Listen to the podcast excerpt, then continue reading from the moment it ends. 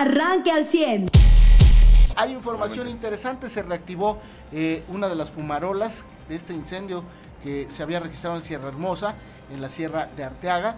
Afortunadamente, una vez más, la oportuna intervención de los brigadistas del helicóptero encabezados ahí por el alcalde Ramiro Durán le permitió al municipio controlar el incendio, que sigue activo, obviamente, pero eh, eh, eh, por lo menos copado y que no se extienda aún más. Esto en el marco de la entrega de los incendios que se hicieron le voy a explicar cómo es esto, ¿no? la entrega de los incendios. A, la comunidad de no le entregan los incendios, ya no hay incendios, ya están controlados y liquidados, pero la zona donde hubo fuego se entrega a los ejidatarios, a los comuneros, en el caso de, que los haya, y en el otro caso pues se deja a brigadas de vigilancia para que no suceda, o bueno, para que en caso de que suceda lo que sucedió en Sierra Hermosa, pues hay una intervención rápida y oportuna.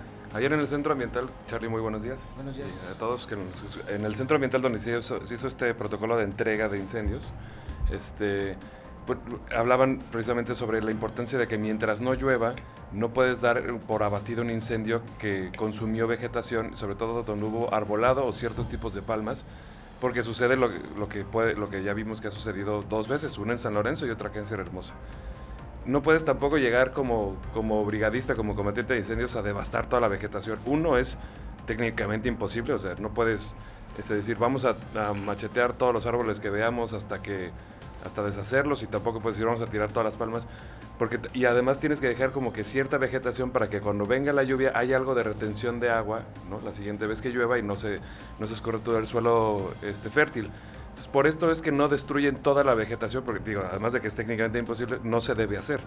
Y esa misma vegetación es la que puede quedar en riesgo de estar todavía este, como en ignición, ¿no? Que es así, cualquiera que haya visto un asador y prepara una carne asada sabe que aunque esté todo el carbón blanco, si uno acerca la mano y siente tantito calor, puede ser que agarres todavía un, este, un carboncito rojo entre todo lo quemado, ¿no? Bueno, así pasa también con la vegetación.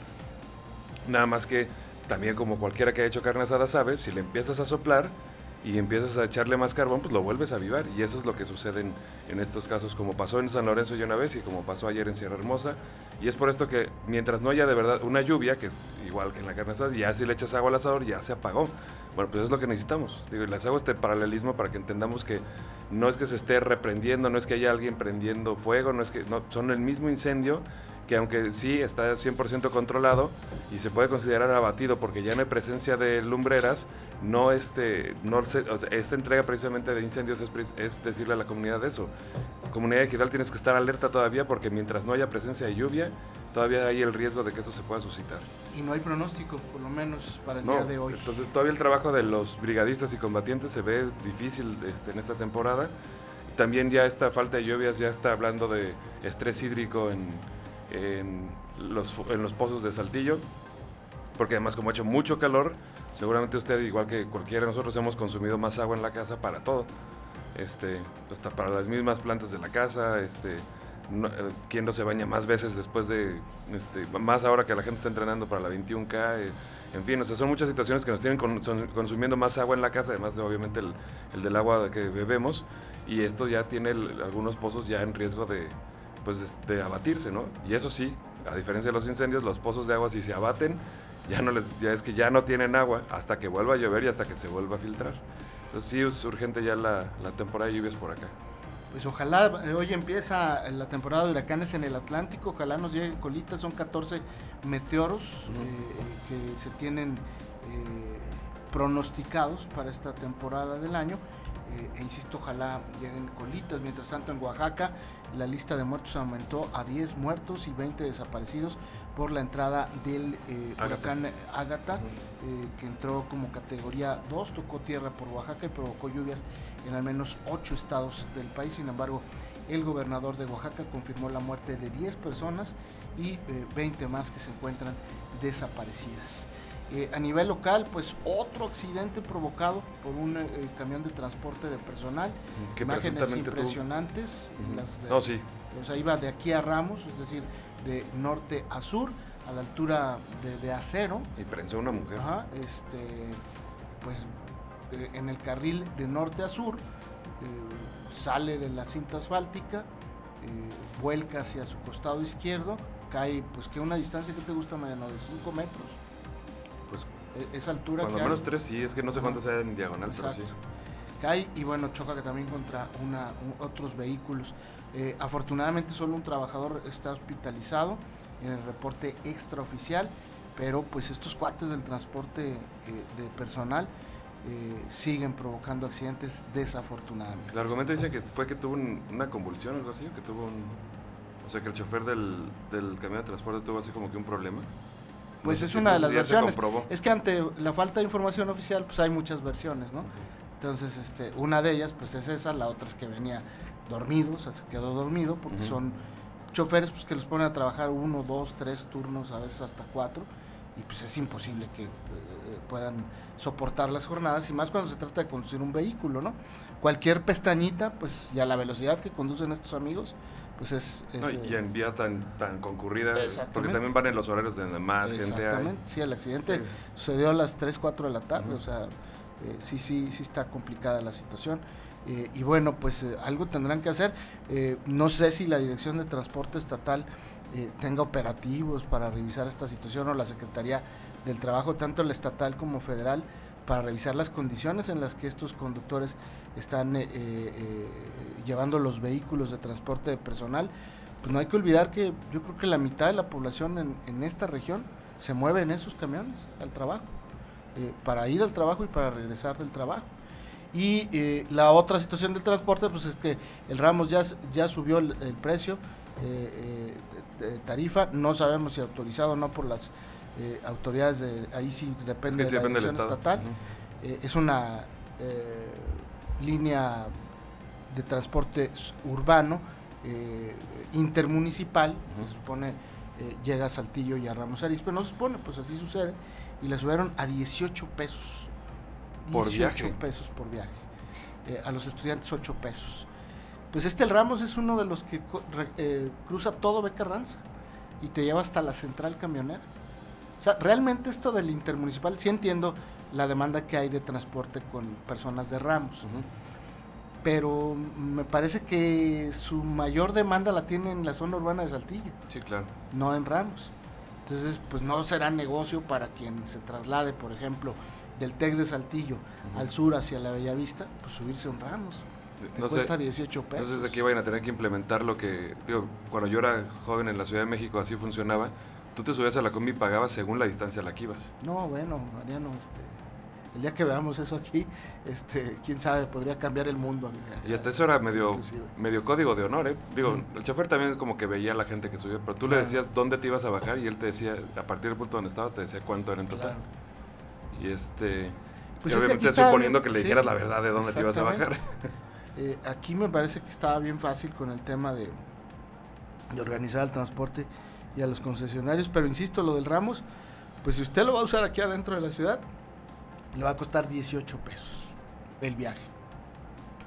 Imagínate una persona que utiliza el Ramos y luego utiliza otra ruta, eh, digamos alguien que va de, de, de ahí de Boulevard Egipto hacia la central camionera, para después ahí tomar otro eh, autobús, que es el que te lleva a, la, a Lomas de Lourdes, porque se cerraron la, la ruta Lomas, ¿te acuerdas? Durante la pandemia. Ya reabrieron uno, pero hay dos camioncitos nada más que hacen recorridos pues en el día, ¿no? Entonces pagas 18 más los otros eh, 12 pesos. Más lo que tengas que esperar Exacto. Sí, claro. a Son vuelta. 36 pesos. Este, sí, está complicado, ¿no? Eh, digo, pues es parte de la crisis que hoy estamos viviendo en México y es parte de eh, la carestía que se va a vivir y se va a venir más complicado seguramente, pero pues eh, eh, ya por lo pronto el Ramos, él, él puso sus anuncios en los camiones y pues ahí usted sabrá si le entra o no le entra. Fíjate. Y sobre todo, ¿cuánto dijiste ahorita? ¿30 y qué? Pues eh, sí, 12, 36 pesos. 36 pesos de... Pero eso es de una ida, ¿no? Sí, sí, eh, hablé de una persona que va de Beca Ranza y Egipto a Teresitas, por ejemplo. Ok. Y suponiendo que tenga que ir de regreso, pues ya son... Son 72 pesos. Ok, con un salario mínimo de 172 pesos al día. Uy, pues no. O sea, ya te quedaron 100 pesos estamos al día. hablando para- del puro trabajador, ¿eh? Sí, del Faltan de un los hijos que vayan a la escuela. O sea, es decir, tienes que comer y subsistir en ese día, tú y tu familia, con 100 pesos. Sí está grueso. Y, y el kilo de huevo vale 39 pesos, pues ya quítale eso. Este, pues de carne ni hablar, ¿no, Mariano? No, sí, no. Este, está canija la, la situación. Este, pero no, ya dicen arriba que no, que todo está bien. Que, pase lo que pase, todo está bien. Pues yo esto sí les diría, fíjense que si juntan lo de 10 vueltas, se compra una bicicleta ahí en la Guayulera y ya se ahorran el resto de la vida las... El tema es que si vas en la bici y te topas uno de estos de transporte personal, adiós. Ese es el tema, ¿no? También, o sea, no hay cultura vial, no respetamos a los ciclistas, está canijillo. Sí, está canijo. Pero bueno, pues es parte de lo que hoy le podemos informar. Eh, eh, Mariano, hay más, hay más noticias. Bueno, a nivel nacional, lo que más llamó la atención fue, bueno, le siguen sacando audio a Salito Moreno. Este, y él ahora, está, y ahora está sacando de los suyos, como diciendo a quien corresponda, pues mira, yo también tengo mis grabaciones de las veces que me han amenazado y de las veces que han dicho que me van a ir a tirar con todo si no voto por la reforma eléctrica. Y pues sí, digo, tampoco es que eso lo vuelva a martir, ni mucho menos.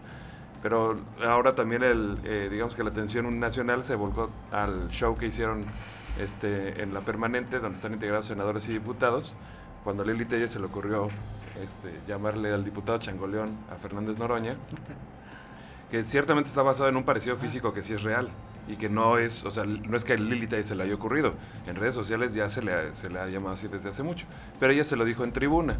Y el otro que siempre se la pasa insultando, ofendiendo, este, hasta haciendo comentarios vulgares como vitacilina para su, su cola y cosas así subió como si hubiera sido este conde que la vi, ¿no? Y queriendo hablar con propiedad, diciendo, yo creo que se deberían de tomar sanciones porque no se pueden referir así a la figura de un diputado, así de que, ay, si alguien ha denostado a la figura de diputado federal es Fernández Noroña.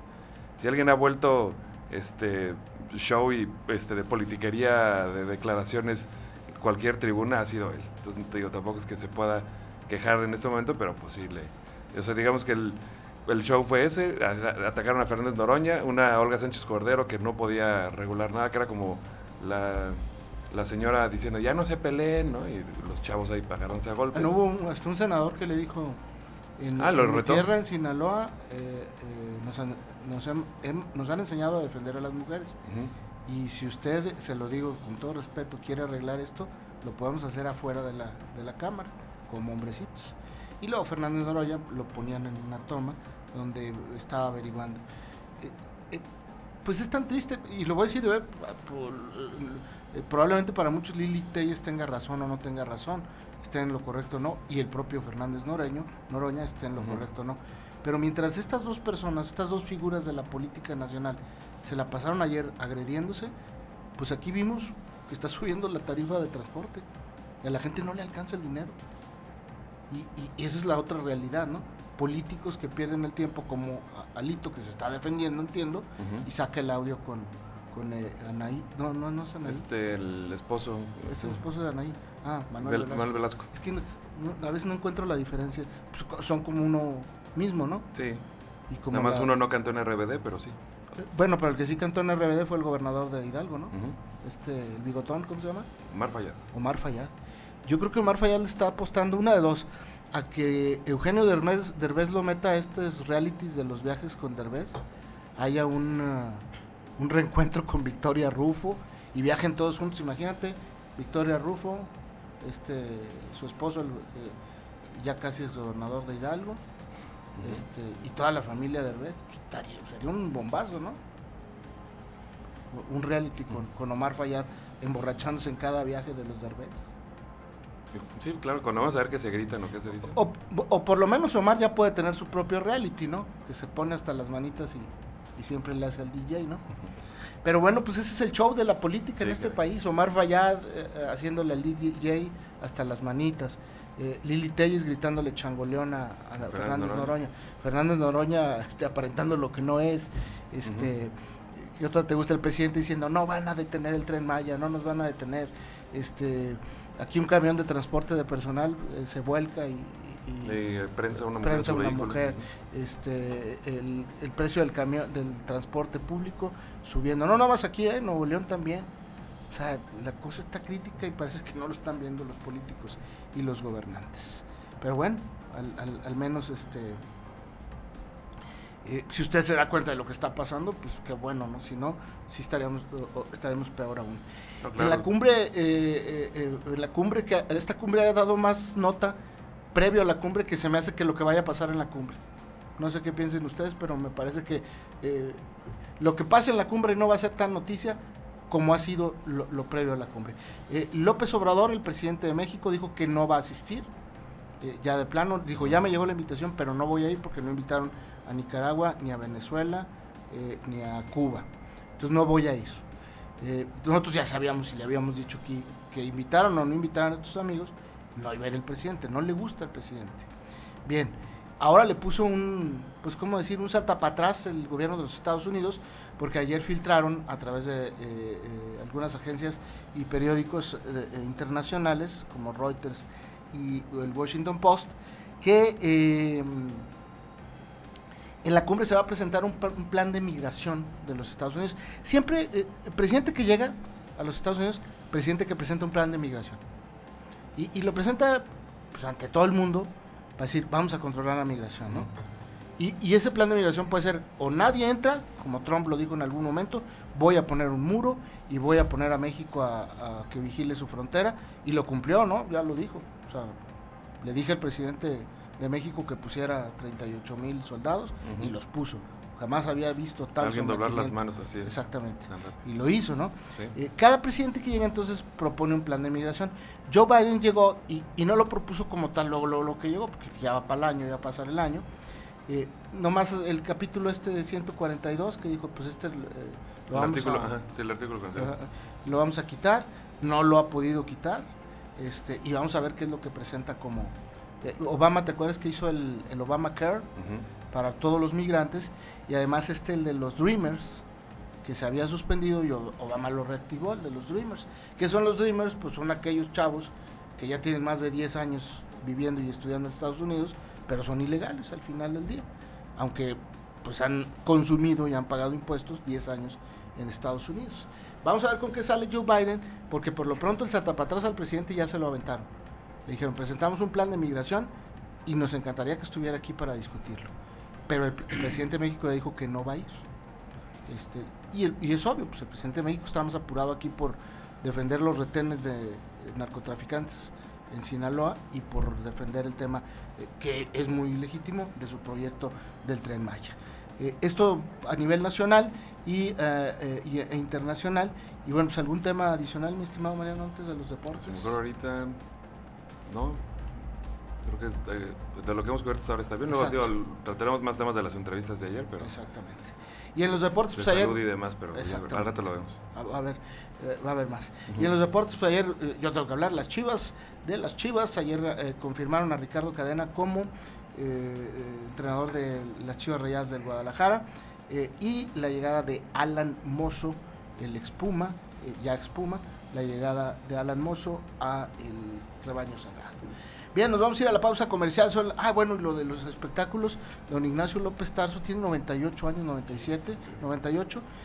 desafortunadamente fue internado eh, eh, aparentemente con principios de neumonía. No es buena noticia porque a su edad una neumonía es sumamente peligrosa, pero según su hijo pues se encuentra de buen ánimo. Y había mucha especulación sobre el estado de salud de Chabelo, incluso este periodista, bueno, no sé si llamarlo periodista, este reportero de espectáculos, eh, Gustavo Adolfo Infante, que tiene un estilo muy peculiar que no a todos nos agrada, pero que hay que reconocerle que tiene su rating. Eh, había dicho que Chabelo tenía eh, Alzheimer. Y, bueno, Chabelo no había salido ni a desmentirlo ni a confirmarlo. Obviamente cuando tienes Alzheimer, pues, tú, ya no tienes la posibilidad de decirlo, ¿no? O, tus posibilidades de decirlo eh, son mucho más limitadas. Pero aparentemente Chabelo lo que tuvo fue cáncer y aparentemente ya lo superó. ayer hizo un comunicado a través de sus redes sociales y bueno, dice que se encuentra bien y que está superando al cáncer. Este, o, que ya lo superó y que se encuentra recuperándose. E, esa es la noticia de Chabelo, porque pues si se nos muere Chabelo, se nos muere todo en la vida. Se acaba la esperanza, se acaba, pues se acaba todo, ¿no? Y yo creo que en línea se va ahí la reina Isabel, ¿no? También. Me parece que eh, por los memes que hacen, pues entre Chabelo y la reina Isabel se nos acabaría el mundo, ahora sí. y a correr todos al tunal. Pero si sale Chabelo a decir que ha vencido el cáncer, quiere decir Pues, que... bendito sea sigue- Dios. Si sigue es así, invicto. exactamente. Usted ya está informado. Pero puedes seguir recibiendo los acontecimientos más importantes en nuestras redes sociales. Nuestras páginas de Facebook son Carlos Caldito Aguilar, José Lo de Velasco y Mariano de Velasco. Al 100.